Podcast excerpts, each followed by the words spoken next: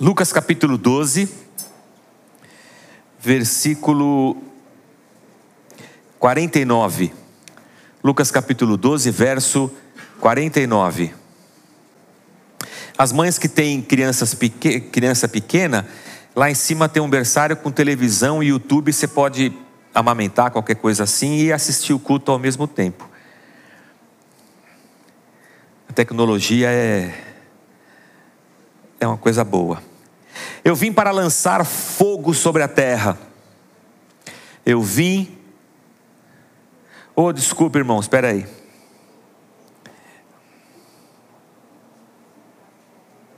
Vim trazer fogo à terra.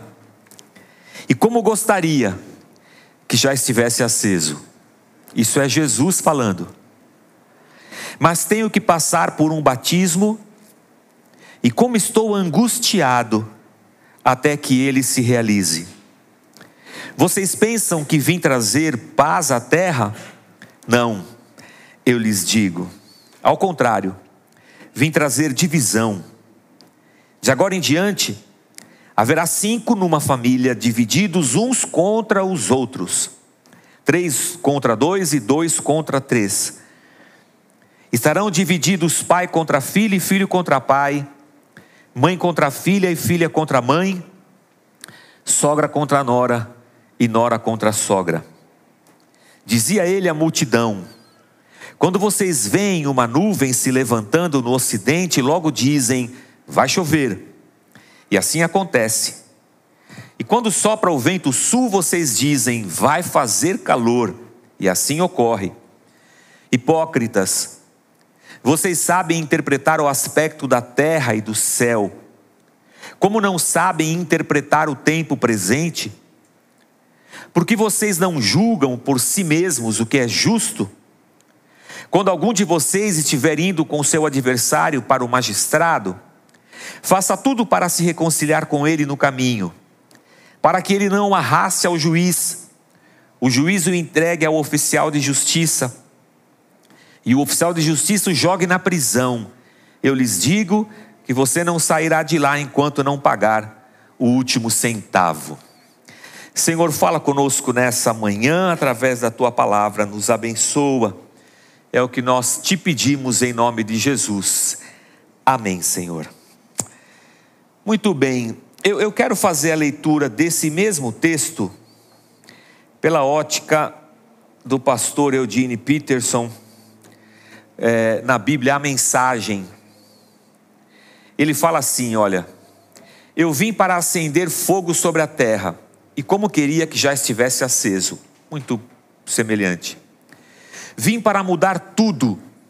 Vim para mudar tudo, para acertar tudo. E como eu queria que tudo já estivesse concluído. Acham que vim para facilitar as coisas e deixar o ambiente agradável? Nada disso. Vim causar conflito e confronto. De agora em diante, numa casa com cinco pessoas, será assim: três contra dois e dois contra três, pai contra filho, filho contra pai, mãe contra filha, filha contra mãe, sogra contra nora e nora contra sogra. Dirigindo-se à multidão, Jesus disse: Quando nuvens surgem do oeste, vocês logo pensam, com razão, vem uma tempestade aí. Quando o vento vem do sul, vocês dizem acertadamente: vai fazer calor. Portanto, não tentem me enganar, vocês sabem quando o tempo vai mudar. Por isso, não venham me dizer que não percebem a mudança no tempo de Deus, a nova estação que Ele inaugura. Não é preciso ser gênio para entender essas coisas, basta usar o bom senso.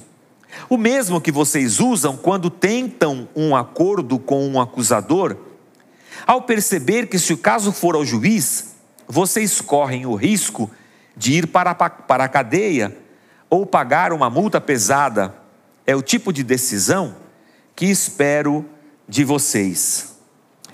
Pois bem, eu acho que o pastor Eudine Peterson lança uma luz interpretativa sobre o texto e ajuda a gente a entender um pouco melhor e com mais contemporaneidade o que a Bíblia diz para a gente. Mas Jesus diz: Eu vim lançar fogo sobre a terra. Parece uma mensagem diferente daquela que a gente está acostumado a ouvir a respeito de Jesus Cristo, que veio salvar, que veio libertar, que veio transformar. Mas quando Jesus diz eu vim trazer fogo à terra, é porque há na presença e na vinda de Jesus Cristo à terra um quê de juízo. Como assim juízo, pastor? Juízo porque Cristo veio para salvar, mas ao mesmo tempo, aquele que não se rende a Jesus Cristo está sob juízo. Aliás, irmãos, toda a humanidade estava sob juízo após a queda e continua sob juízo pós-queda. Às vezes eu me deparo com o meu sogro, meu sogro é pastor batista, e ele fala assim: se não aceitar Jesus, vai para o inferno. E eu penso assim: não, vai todo mundo para o inferno. se a gente crê no inferno como um lugar eterno que está pegando fogo e todo mundo vai queimar lá, então eu vou dizer que todos nós vamos para lá, ou todos nós iríamos para lá. A raça humana está condenada. A raça humana está sob juízo. E quando Jesus voltar, esse fogo vai separar salvos e perdidos, justos e ímpios. E Jesus diz assim: Eu vim trazer esse fogo. Na verdade, eu queria que ele já tivesse aceso. Eu tenho, porém, um batismo. E aí Jesus diz de si mesmo. E Jesus dizia em referência à sua morte: Eu tenho, porém, um batismo com o qual hei de ser batizado. E eu tenho andado bem angustiado por causa disso. O fato de Cristo saber, de Jesus, do Jesus de Nazaré saber, que ele haveria de passar pela morte, pelo sofrimento da cruz e carregar sobre si o pecado de toda a humanidade, o angustiava. E é isso que ele diz para os discípulos. Antes desse fogo chegar, eu queria que ele já estivesse aqui. Eu tenho que passar por um batismo e eu tenho andado muito angustiado por isso. Vocês acham que eu vim trazer paz à terra, né? Não, eu não vim trazer paz à terra. Isso aqui também é esquisito para nós, mas Jesus, ou Jesus, ou o pastor, Jesus não é a paz, ele não disse: Deixo-vos a paz, minha paz vos dou. O senhor não leu aqui no texto de João, quando abriu o culto, que Jesus entrou onde os, os discípulos estavam trancafiados e disse: Paz seja convosco? Sim, eu disse isso. Mas vamos entender o que Jesus está dizendo aqui. Corre na nossa cabeça, irmãos, corre dentro de nós uma ideia de que se tornar evangélico, ir para a igreja, aceitar Jesus, converter-se, vai trazer para a minha vida bem-estar. Que a minha vida vai ficar melhor quando eu aceitar Jesus. Eu vou ter um emprego bom, eu vou prosperar nessa vida, nessa terra.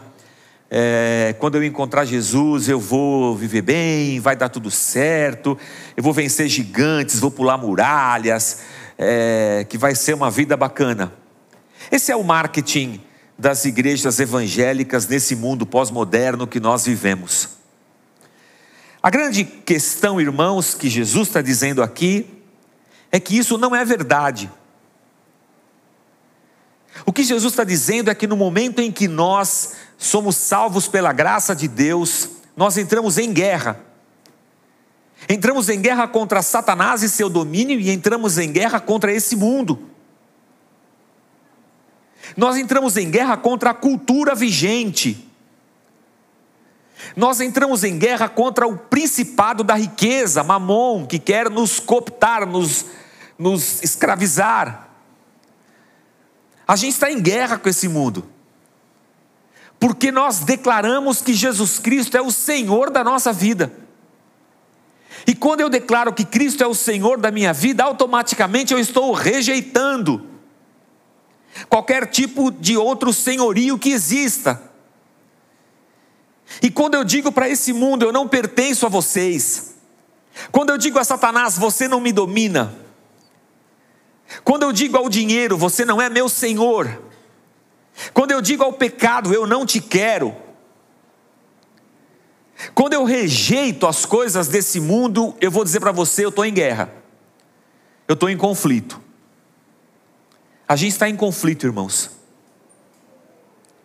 Ontem o pastor Ziel estava dizendo, estava dizendo de uma conversa que ele teve com uma irmã da Ucrânia que está lá.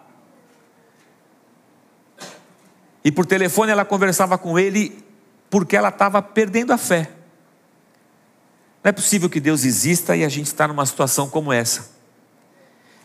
Até nesse tipo de conflito, irmãos, nós nos vemos nessa vida. Não é possível que você nunca tenha passado uma situação tão ruim nessa vida que a tua fé não tenha sido abalada. E você entrou em conflito. Eu não vim trazer paz à terra, eu vim trazer divisão, eu, eu, eu vim trazer essa ruptura. Eu vim rasgar o tecido, eu vim arrancar vocês desse mundo. Eu vim libertá-los. Irmãos, isso não é um movimento fácil. Não é um movimento fácil. É um movimento sofrido, porque a nossa carne ama esse mundo. Porque a nossa carne quer pecar. Mas o Espírito Santo de Deus que habita em nós está nos arrancando, nos puxando. E esse é um movimento sempre difícil. O movimento da santidade é um movimento sempre difícil. O apóstolo Paulo entendeu bem isso quando ele diz: Não vos conformeis com esse mundo. Paulo entendeu bem o que Cristo disse. Uma divisão está anunciada, Deus está separando o seu povo. E essa divisão ela vai acontecer em todas as esferas da nossa vida. Inclusive dentro das famílias. Isso é triste e pesado ao mesmo tempo. Mas o fato de você confessar o nome de Jesus Cristo vai te trazer confusão, até dentro de casa. E talvez você já tenham vivido isso. É isso que Jesus está dizendo para aquela geração. E para nós, consequentemente. Disse também às multidões: quando vocês veem uma nuvem que vem do oeste, vocês falam assim: vai chover. Se ela vier do sul, vocês vão dizer assim: vai fazer calor. Se soprar o vento sul, vai fazer calor. É, eu, eu, eu não, não sei muito de geografia, de geopolítica, dessas coisas, gel, gel, gel. O único gel que eu sei é de passar no cabelo, ainda assim eu passo pouco. Mas, quando eu era criança pequena lá na Praia Grande, quando a serra ficava coberta de nuvem, era certeza de chuva. Ô oh, diacho, que azar o nosso. A gente colocava um ovo cozido em cima do muro para fazer sol. Não sei se funcionava. Não sei se as divindades do tempo gostavam tanto de ovo cozido assim para para aceitar uma oferenda de um ovo cozido e mandar sol para a praia. Mas o que Jesus está dizendo para os discípulos e para aquela geração é que eles sabem fazer a leitura do seu entorno. Eles sabem pelo pelas nuvens se vai fazer sol, se vai chover, se vai esfriar. E é engraçado que Jesus usa um termo aqui que é usado é, para falar sobre a cara da pessoa, a, a fronte da pessoa.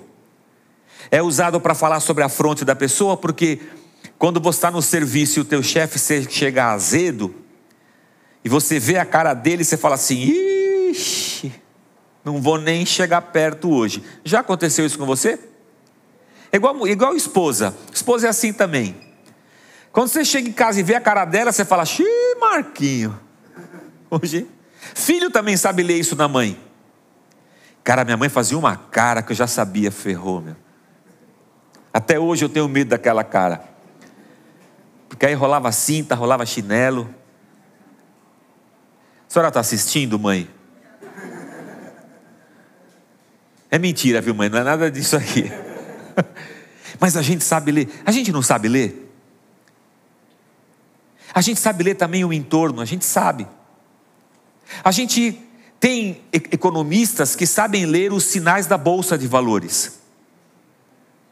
Tem advogado que, que sente o cheiro da causa.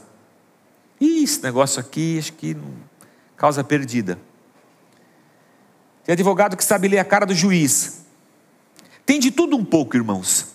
A questão é que a gente é sábio o suficiente para entender os tempos e as circunstâncias que nos cercam. E Jesus disse isso no texto: vocês sabem. Por que, que vocês não usam esse mesmo senso, essa mesma sabedoria? Por que vocês não usam é, é, é essa, essa mesma capacidade para olhar e entender o tempo de Deus? É isso que o texto diz, o kairós de Deus.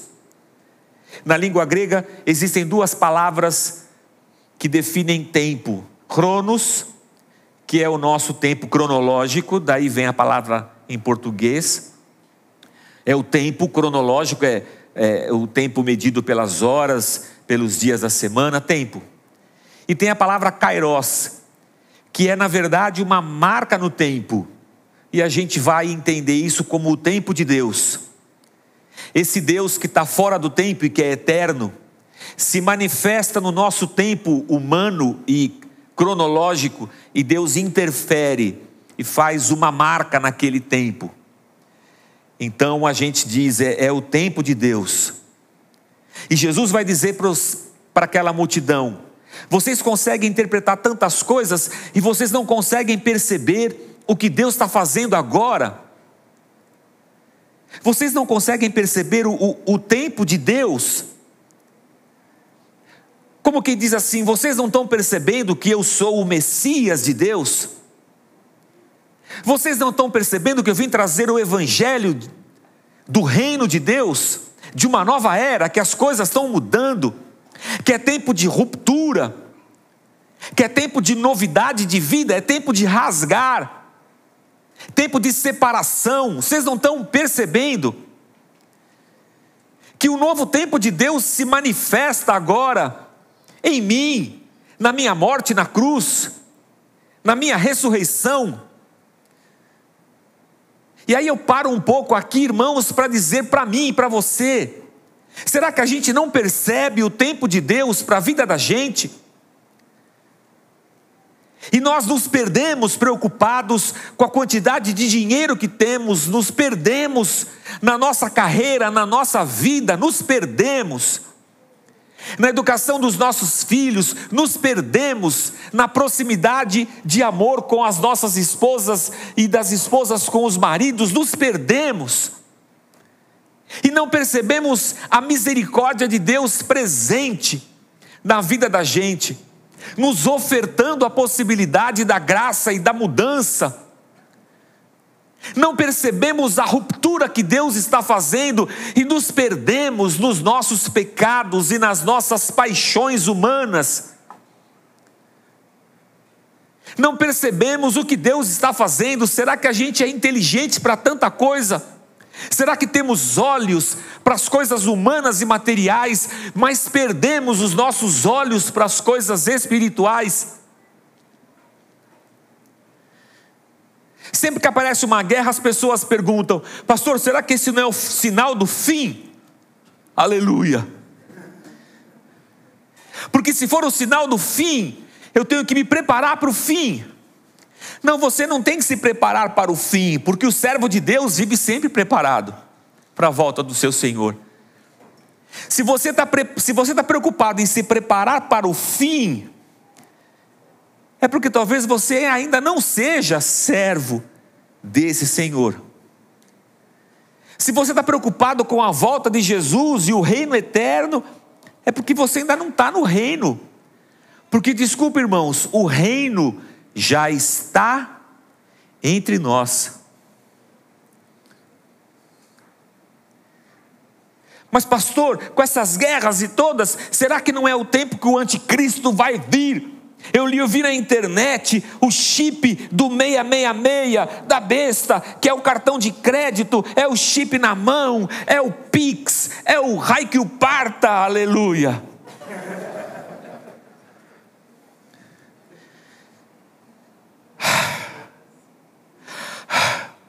Aí eu preciso convidar você a ler 1 João. Coloca aí para nós, o, Bruno. 1 João capítulo 4, versículo 1. É a carta de 1 João. Amados, não creiam, vou ler com vocês ali. Não creiam em qualquer espírito, mas examinem os espíritos, para ver se eles procedem de Deus. Vamos embora.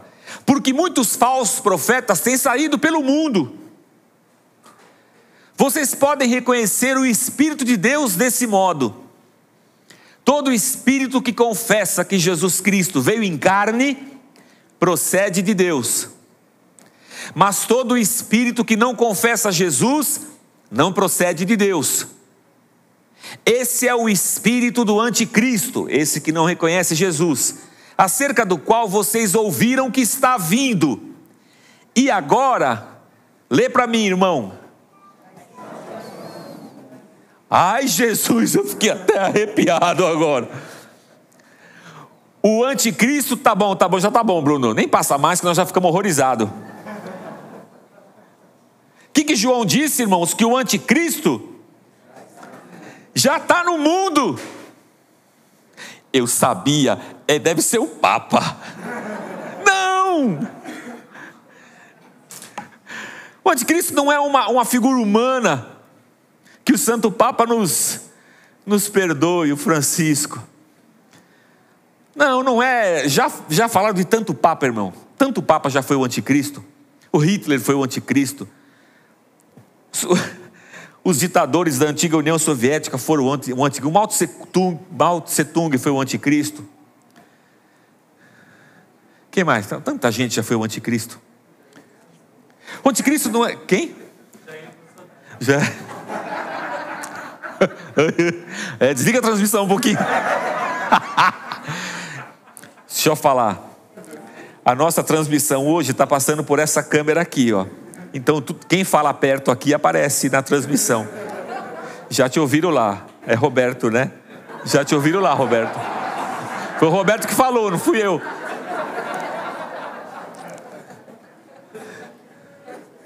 A gente tem que abstrair às vezes, né? Dar uma risada. Mas o que a gente entende, o que o apóstolo João entendeu, o que Pedro entendeu, e depois multiplicaram isso, explicando aquilo que eles entenderam de Cristo, discernindo o que Cristo disse, é que o anticristo não é uma pessoa encarnada, é um espírito diluído. Há um espírito nesse mundo que é anticristo, que é antideus. Muita gente ao longo da história pode encarnar esse espírito. Não significa que ele é o anticristo. Ele é mais um dos anticristos. E o que Jesus fala para a gente nesse texto é: vocês não percebem isso? Vocês não percebem que é, há um movimento nesse mundo que é anti-Deus? Ele é como uma correnteza que ele vai levando as pessoas cada vez para mais distantes de Deus. E aí Jesus lança uma metáfora que parece que não tem nada a ver com nada. Quando vocês forem com o adversário ao magistrado, e Paulo usa, é, é, perdão, Jesus usa os, os, os nomes que eram usados na, na justiça romana. Quando vocês forem se deparar com um magistrado por causa de algum problema com algum adversário, e vai do magistrado, vai para o outro, vai para outra esfera, para outra esfera, até chegar ao juiz. Cara, não deixa chegar até o juiz. Resolve esse trem antes. Faz um acordo. O mesmo bom senso que vocês têm para ler o céu e as nuvens, usem para fazer esse acordo antes de chegar no juiz. Senão pode chegar lá e você vai se lascar. O que Jesus está dizendo é assim: eu estou nesse caminho já. Eu saí, da, saí do, da câmera ali. Eu tô nesse. Ah, nossa, obrigado. Moço do corte tá bom hoje. Ó, posso ir. Eu tô nesse caminho aqui, ó. E Jesus fala assim: fião, o fim desse caminho é morte. Faz um acordo antes de você chegar lá. Como quem diz assim: vocês não estão vendo os sinais, vocês não estão vendo e percebendo a minha oferta de graça. Faz esse acordo antes de você chegar ao fim dos seus dias, quando você não vai ter mais oportunidade de defesa.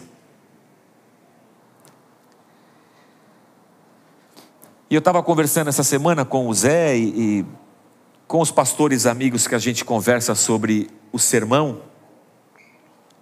E aí veio a, a baila, uma coisa que a gente já tinha ouvido.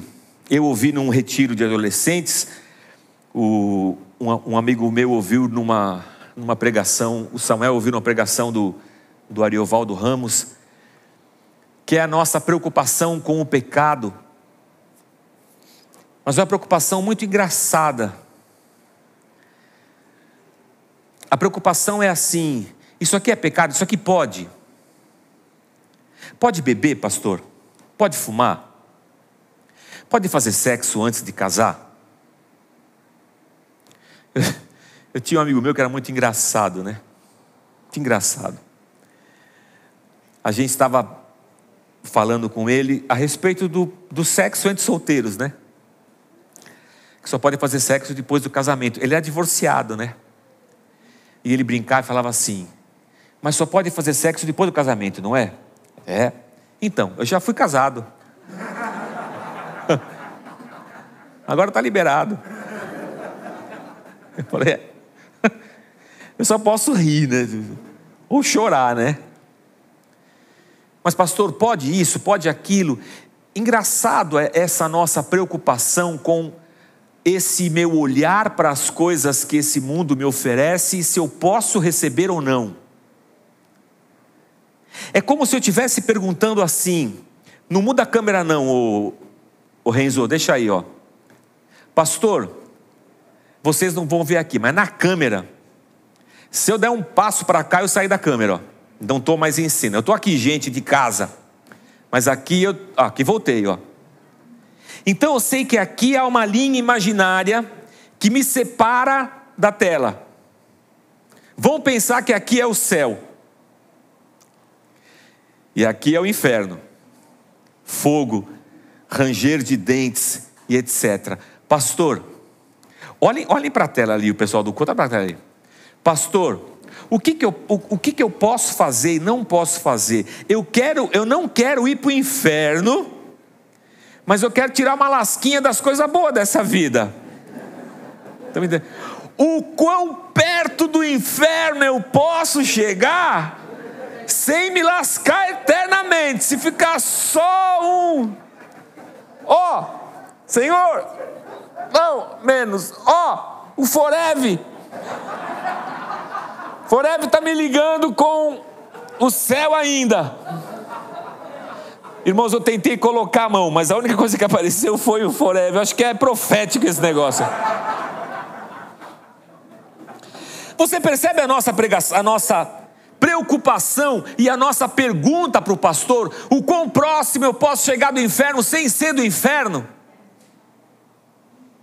Ninguém nunca perguntou para mim, pastor, o quão próximo eu posso chegar de Deus e do céu nessa terra? Nunca ninguém me fez essa pergunta, mas já me perguntaram o quão próximo do inferno eu posso chegar sem, sem pertencer a Ele. É isso que a gente quer saber quando a gente procura o pastor e pergunta se isso é pecado, se aquilo é pecado, se isso pode, aquilo não pode. Eu quero sentir o gosto do, do inferno, só não quero morar lá. Tem coisa boa lá, pastor? O senhor é pastor, o senhor não sabe. Ah, aleluia. E Jesus está dizendo assim: pô, Vocês não estão percebendo que eu não estou falando de uma coisa futura, eu estou falando de um reino já?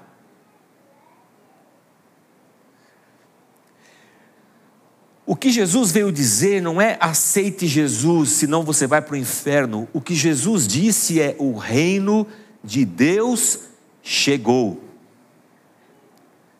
A mensagem de Cristo não é para o futuro, a mensagem de Cristo é para agora. O reino de Deus chegou já. É por isso que aquele senhor da semana passada chegou em casa e encontrou os servos prontos. Porque eles eram servos de um reino que já está acontecendo. E os servos desse reino que já está acontecendo não estão preocupados numa proximidade com o inferno, porque houve uma ruptura. Suas vidas foram rasgadas, eles morreram nas águas do batismo. E eles nasceram de novo para uma nova realidade, eles são cidadãos do céu. Eles são cidadãos do reino. E Jesus pergunta: vocês não estão percebendo isso? A nossa resposta deveria ser: Senhor, eu percebo. E quanto mais eu percebo isso, mais próximo de Ti eu quero estar. E quanto mais eu percebo isso, mais eu quero acelerar a minha comunhão. Quanto mais eu percebo isso, mais eu quero gastar a minha vida no serviço do meu Deus. Porque isso é a coisa mais importante que existe para nós. Porque esse reino desse mundo acabou na cruz, irmãos. O reino desse mundo aqui foi condenado na cruz. Não tem salvação para ele. Mas o reino de Deus já começou para nós, para aqueles que creem. E hoje, uma resposta nos é exigida. Diante dessas questões que Jesus nos colocou, uma resposta nos é exigida. Eu vou descer e vou chegar até a mesa da ceia. Se nós compreendemos o tempo que vivemos, se nós conseguimos fazer essa leitura, e fazendo a leitura, se nós estamos dispostos a responder sim ao Senhor. Enquanto eu preparava e meditava nessas palavras ao longo dessa semana, uma coisa ficou batendo na minha cabeça bastante, irmãos. E eu vou ter que colocar aqui para vocês, desculpa. Eu vou ter que compartilhar com vocês. Ah, já falei que a nossa igreja cresceu, né, na pandemia. Engraçado. Tudo bem que hoje é e de ceia vem mais gente. É normal, é normal isso. Eu até conversei com algumas lideranças da igreja e falei assim: a gente podia fazer ceia todo culto. Não, não, não é. Não é para a igreja estar sempre cheia é porque o fato de ter, as pessoas hoje, com o advento da internet e do culto pelo YouTube, as pessoas congregam em casa. Às vezes não dá, é longe, eu sei, o preço da passagem está cara para caramba, gasolina sete reais. E às vezes não dá, eu acordei tarde, assisto em casa, no outro domingo eu vou, eu vou na ceia. E se a gente fizer ceia todo domingo, eu facilito para vocês. Para vocês. Porque em qualquer dia que eu for na igreja, tem ceia. Puxa, pastor, perdi a ceia. É sempre o segundo domingo, né? Bem no segundo domingo. Não, terceiro também tem, quarto também tem. Ah, que fácil. A gente está pensando. Nós, irmãos católicos, tem Eucaristia toda missa. Estão certos ele, porque Jesus disse: Todas as vezes que vos reunirdes em meu nome. Então, toda vez que a gente estivesse aqui, tinha que ter ceia. Fica a dica. É. Mas não era isso que eu queria falar, era outra coisa. Eu não sei nem porque eu falei isso. O que eu queria falar é que a nossa igreja cresceu. E crescendo a nossa igreja, veio à tona uma realidade muito interessante. A gente ficou dois anos transmitindo o culto pelo YouTube. E por dois anos nós não precisamos de nada a não ser o pastor pregando, uma banda tocando e alguém na câmera. A gente não precisou de professor para a escola dominical, nem para criança, nem para adolescente, nem para casal, nem para nada. Não precisa de nada. Isso aqui deu conta da igreja. E a igreja cresceu, ela foi crescendo. E agora a gente voltou para o presencial, para o prédio. E agora a gente tem que voltar para o departamento infantil, separar as classes por idade, classe para adolescente, para jovens, a gente precisa de mais músicos, a gente precisa de mais gente. Só que o fato da pandemia ter vindo, irmãos, trouxe para a gente uma comodidade tão grande, trouxe uma urgência tão grande, eu preciso de mais gente para trabalhar, ao mesmo tempo que trouxe uma comodidade tão grande. Ah, é tão bom ver de casa, pastor, você nem sabe. Essas cadeiras aqui nós senta, se eu esticar, ela quebra as costas. Não as minhas costas, as costas da cadeira. Essa aqui é a única igreja em que encosto aqui não tem vez, irmão. Nós quebra ele mesmo. E tem uns irmãos aqui, irmão campeão de quebrar encosto. Servo bem espiritual. O Carlão quer até colocar uma taxa sobre quebradores de, impo, de, de encosto, uma taxa extra, fora o dízimo, porque não dá conta. Então eu diria assim: quem sabe você ouvindo essa palavra não percebe que esse é o tempo e a oportunidade de você dizer assim: Senhor, eis-me aqui. Por que, que eu vou continuar perdendo tempo?